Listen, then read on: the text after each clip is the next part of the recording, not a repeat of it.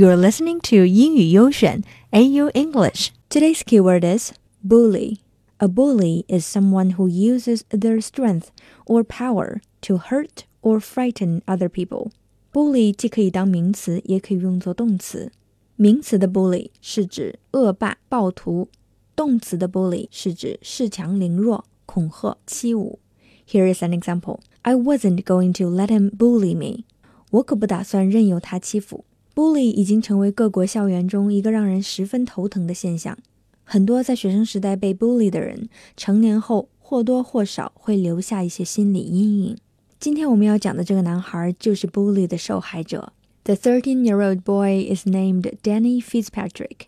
他在纽约布鲁克林的一所中学上学。And his battle with bullies was so severe that it resulted in the decision to take his own life. 这个男孩用极端的方式结束了自己被 bully 的生活。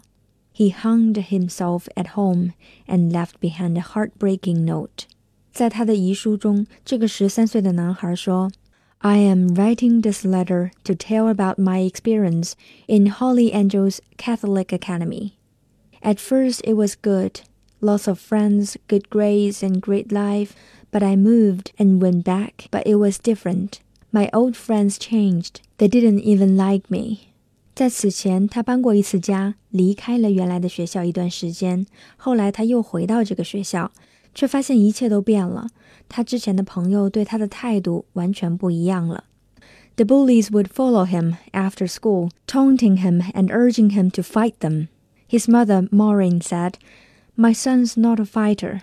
My son just wanted some friends. He needed a friend even one friend, I think he would have been okay.